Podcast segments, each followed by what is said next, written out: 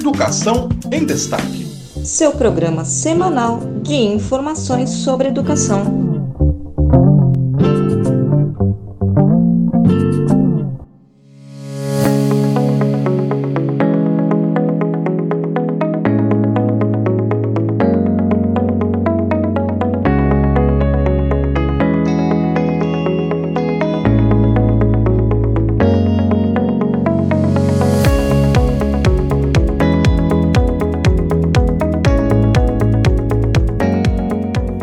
SBPC cumpre mais uma vez a sua tradição nestes 74 anos de lutas históricas pela ciência, educação, meio ambiente, saúde e direitos sociais.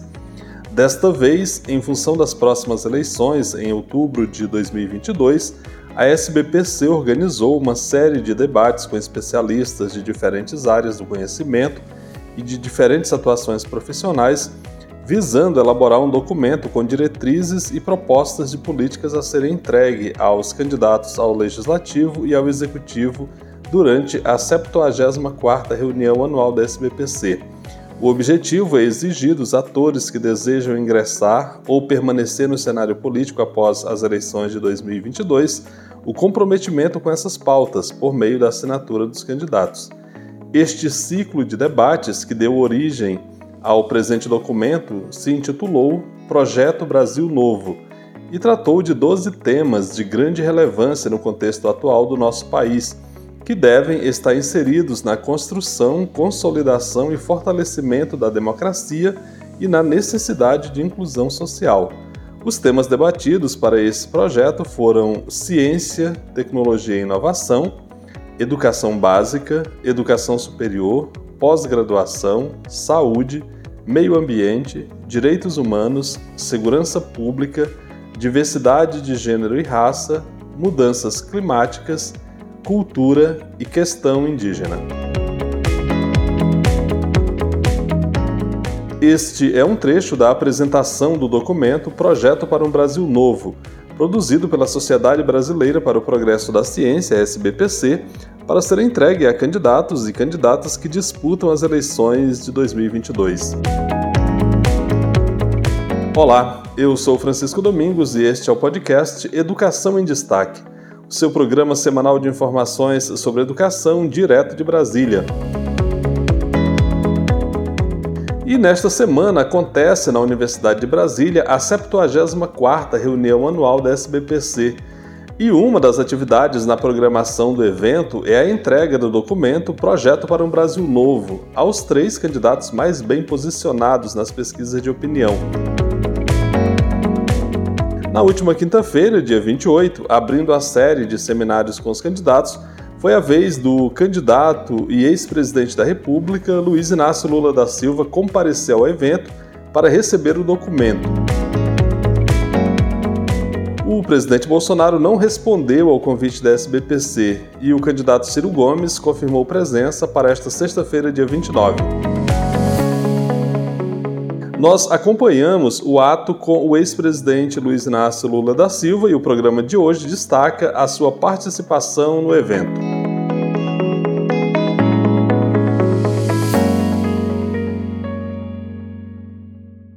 Pois é, esse evento com a participação do candidato e ex-presidente da República, Luiz Inácio Lula da Silva, começou com uma rápida acolhida aos presentes feita pelo presidente da SBPC, o professor Renato Janine Ribeiro. Ah, muito obrigado a todos aqui presentes. Este é um dia. Muito obrigado, reitor e equipe da UNB. Muito obrigado, diretoria e equipe da SBPC. Este é um dia muito importante porque nós damos início aos encontros com os presidenciáveis. Eh, nós convidamos os três candidatos com maior intenção de voto. A SBPC, vocês sabem, é uma entidade que representa politicamente a comunidade científica brasileira, mas não tem posição partidária. Então, já na última eleição, ela apresentou os candidatos com maior intenção de voto e também a outros as, as demandas da comunidade científica. Uma parte endossou, outra parte não dos que endossaram, pelo menos um candidato que endossou, depois descumpriu a palavra e nós informamos isso. A reitora da Universidade de Brasília, a professora Márcia Abraão, usou a sua fala para apresentar a universidade e fez uma defesa da democracia. Vamos ouvir então a professora Márcia Abraão, reitora da Universidade de Brasília. Presidente, uma honra recebê-lo aqui na Universidade Darcy Ribeiro e Anísio Teixeira. Cumprimento toda a comitiva, a Janja. Aqui nós temos professores, reitores, temos é, estudantes de graduação, de pós-graduação e muitos cientistas. Eu, nós já estivemos em Juiz de Fora, apresentamos no âmbito da Andifes um documento para o senhor, com as propostas dos reitores da Andifes para o senhor. E aqui eu gostaria de falar um pouco do que, que é a Universidade de Brasília e o que, que são, é o conjunto das universidades, muito rapidamente, porque nós queremos ouvir o senhor. O senhor está, então, na Universidade de Darcy Ribeiro e Anísio Teixeira, uma universidade. Uma universidade que completa 60 anos este ano, com o tema. Esqueci, atuante como sempre, necessária como nunca.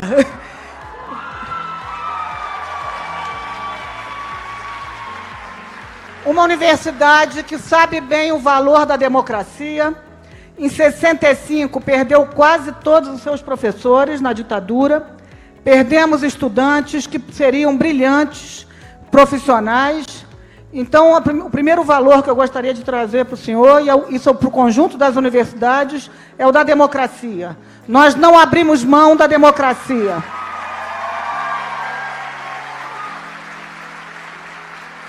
A Universidade de Brasília, depois de 60 anos, quase 60 anos, teve a primeira reitora, sou eu. Hoje o senhor conheceu. O senhor conheceu algumas reitoras, que são poucas, mas são barulhentas, como eu falei para o senhor, em Juiz de Fora.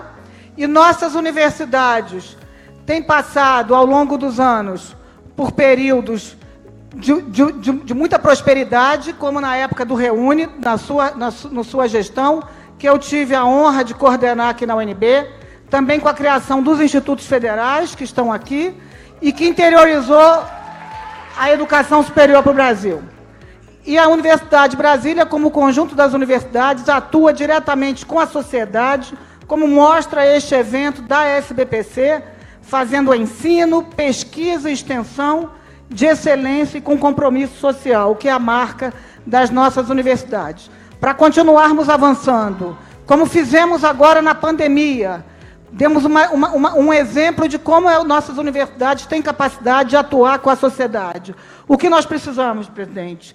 Democracia e autonomia. É isso que nós precisamos para continuar e temos, então, certeza que é assim que o Brasil vai ter um, uma. uma vai, vai corresponder à sociedade com o que a sociedade dá para o país pra, com tanta gente pobre, nós precisamos de democracia e de uma universidade forte e autônoma. Muito obrigada.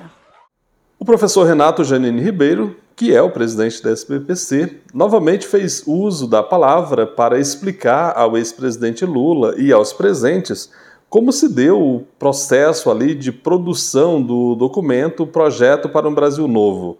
Vamos ouvir então essa fala do professor Renato Janine Ribeiro. Presidente e candidato, nós temos então a grande honra de, de recebê-lo aqui, aceitando nosso convite. Nós fizemos um trabalho muito importante, dirigido por nossa vice-presidente, professora Fernanda Sobral. Levante um instantinho para ser aplaudida, Fernanda.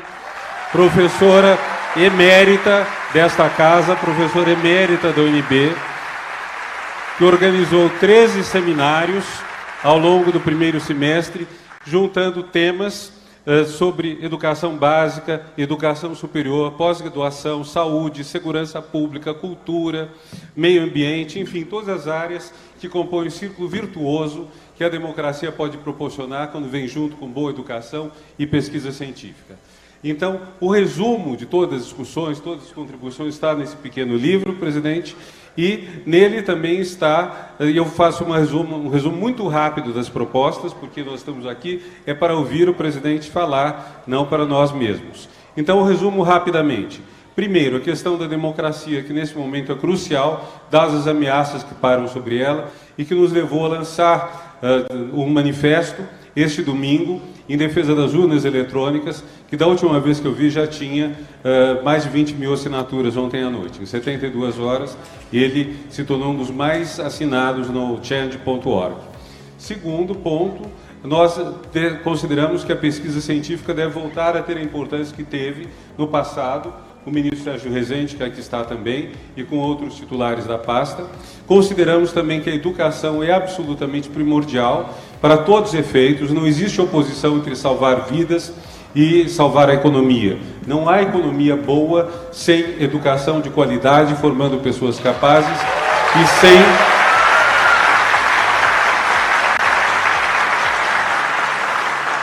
e sem pesquisa científica de qualidade, em especial quando o Brasil tem uma biodiversidade deste valor, seis biomas ricos, dos quais o maior do mundo, que dividimos com mais oito países, com os quais urge colaborar. Então, todas essas questões implicam que o Brasil volte a ter um projeto de nação, volte a ter um projeto de Brasil.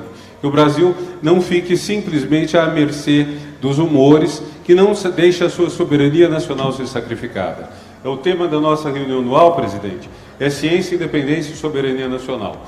Não apenas estamos tendo mesa sobre como se deu o processo de independência, com a guerra na Bahia, com a batalha do Genipapo, que será celebrada em março de 2023, já no próximo mandato presidencial, que foi o maior conflito bélico na América, no Brasil, no Piauí, como também pensamos no futuro, quer dizer, o que cada ciência pode fazer para o Brasil ser efetivamente um país soberano. Finalmente, podemos resumir tudo isso dizendo que é uma, um grande pacto pela vida. Nós notamos que no período militar, o governo que celebrou no dia 7 de setembro de 1972 a trazida dos corpos, a vinda dos corpos de Dom Pedro I e das suas duas esposas. Foram então os cadáveres que foram trazidos ao Brasil. Este ano também a extrema-direita está nos trazendo o que? Um coração dentro de um, de um pote. Nós queremos vida, não queremos apenas a celebração da morte e do passado. É uma grande escolha que temos pela frente e nós sabemos, mesmo sem ter posição partidária, qual é o nosso lado. Ao fazer uso da palavra, o ex-presidente Lula prestou conta dos investimentos dos governos petistas, tanto os dois mandatos dele quanto dos mandatos da ex-presidenta Dilma Rousseff, para as áreas de ciência e tecnologia além de criticar também a emenda constitucional 95, que é a emenda do teto, do, do teto de gastos. Quero parabenizar e agradecer aos pesquisadores e pesquisadoras, aos professores, professoras e estudantes, a todos os trabalhadores e trabalhadoras da educação, da ciência e da tecnologia pelo trabalho que vocês realizaram.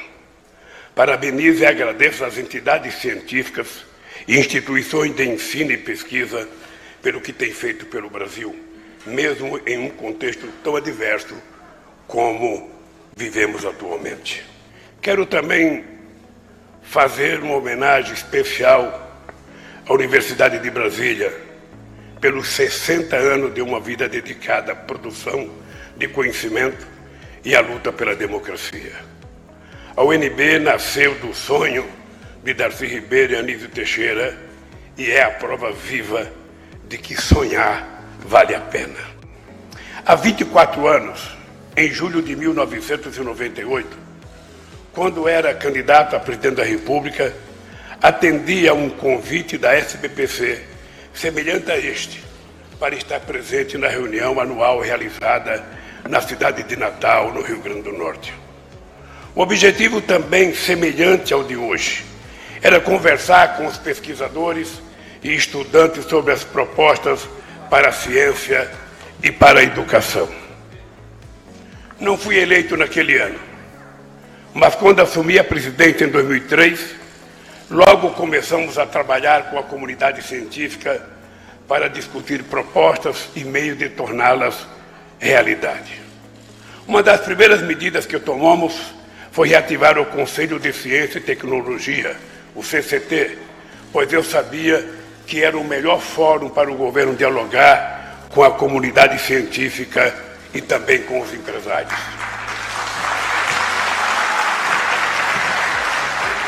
Nos meus oito anos de governo, presidi pessoalmente as reuniões do CCT pelo menos uma vez a cada ano.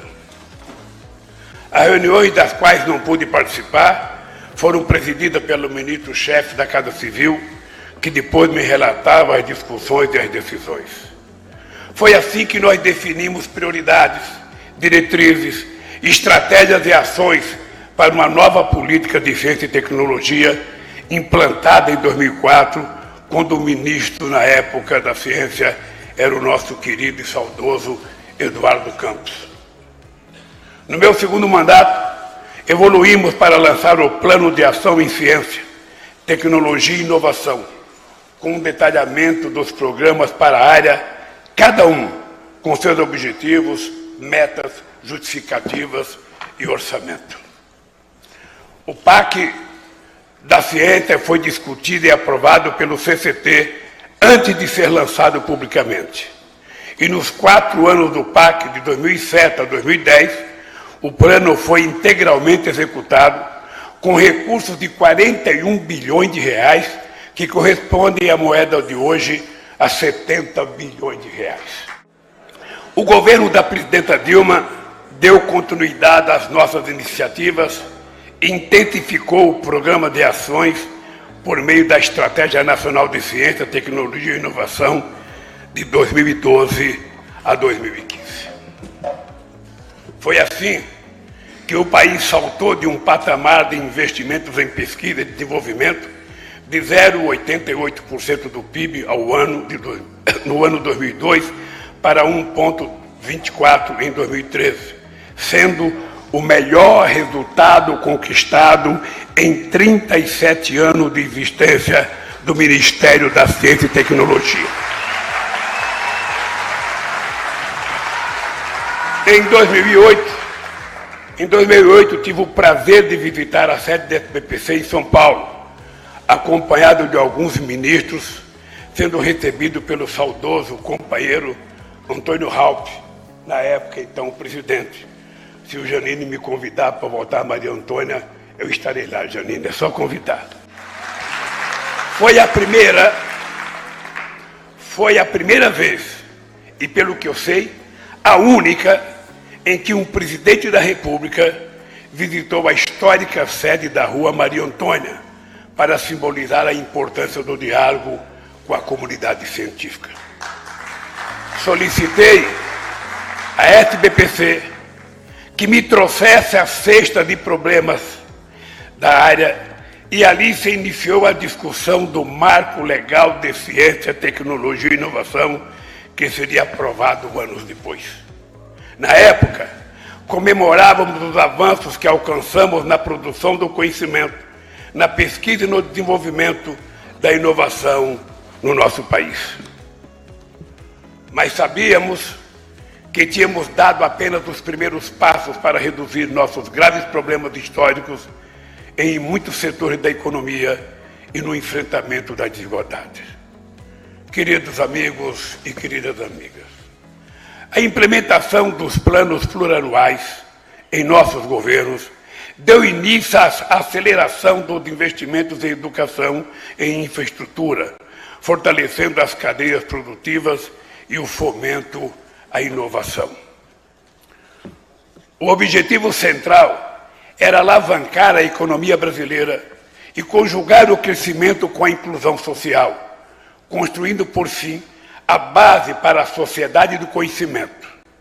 Tais frentes de expansão tinham também como eixos dinâmicos a dimensão ambiental e territorial. A integração e complementariedade entre essas dimensões exigiram aumentar a eficiência da coordenação das ações do governo do PT. Nesse sentido, as políticas de ciência, tecnologia e inovação tiveram estreita articulação com diversos outros programas. Cito como exemplo a política industrial, tecnológica e de comércio exterior de 2005 e 2007, a política de desenvolvimento produtivo de 2008 a 2010, o Plano Brasil Maior, lançado em agosto de 2011, e os projetos de parcerias para o desenvolvimento do complexo industrial na área da saúde. Ou seja, a ciência e a tecnologia foram alçadas à condição de eixo central da nossa política de governo. Infelizmente, o golpe contra a democracia em 2016 deu início ao desmonte das instituições públicas. O chamado teto de gastos, que tira dos pobres para dar aos ricos, aprofundou a agenda neoliberal na direção do Estado mínimo. Ultrapassando as piores previsões, o atual governo colocou o Brasil numa máquina do tempo rumo ao passado. Fome, desemprego, destruição dos direitos trabalhistas, inflação, corrupção e ameaça da democracia são as marcas desse desgoverno que nega a ciência em todos os seus atos.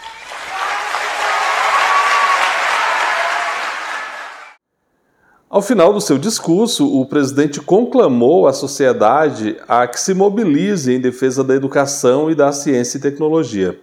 Estou aqui mais uma vez, conclamando a sociedade brasileira para que se mobilize em defesa do Estado, em defesa da educação, da ciência e tecnologia e inovação, do meio ambiente, dos direitos humanos, da saúde e demais patrimônios brasileiros. Lutemos,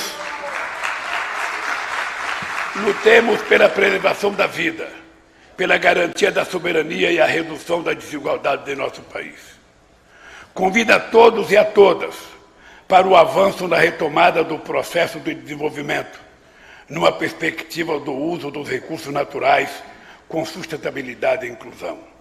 Vamos reconstruir, vamos reconstruir juntos um país em que a fome seja extinta para sempre. Um país em que todos os brasileiros e brasileiras tenham acesso à educação, saúde, moradia, emprego com salário digno e direitos garantidos e oportunidades para conquistar uma vida melhor. Um país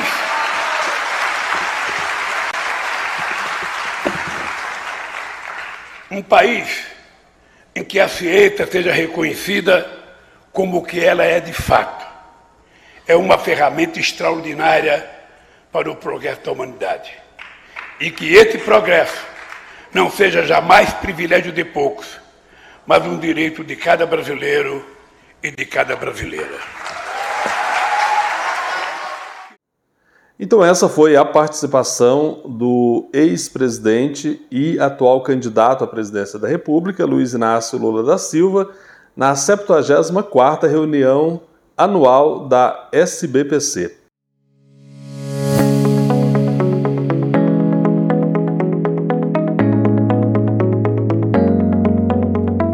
E nós estamos chegando ao final do nosso programa. Muito obrigado pela sua audiência. O podcast Educação em Destaque é uma produção de Destaque 61, assessoria e consultoria.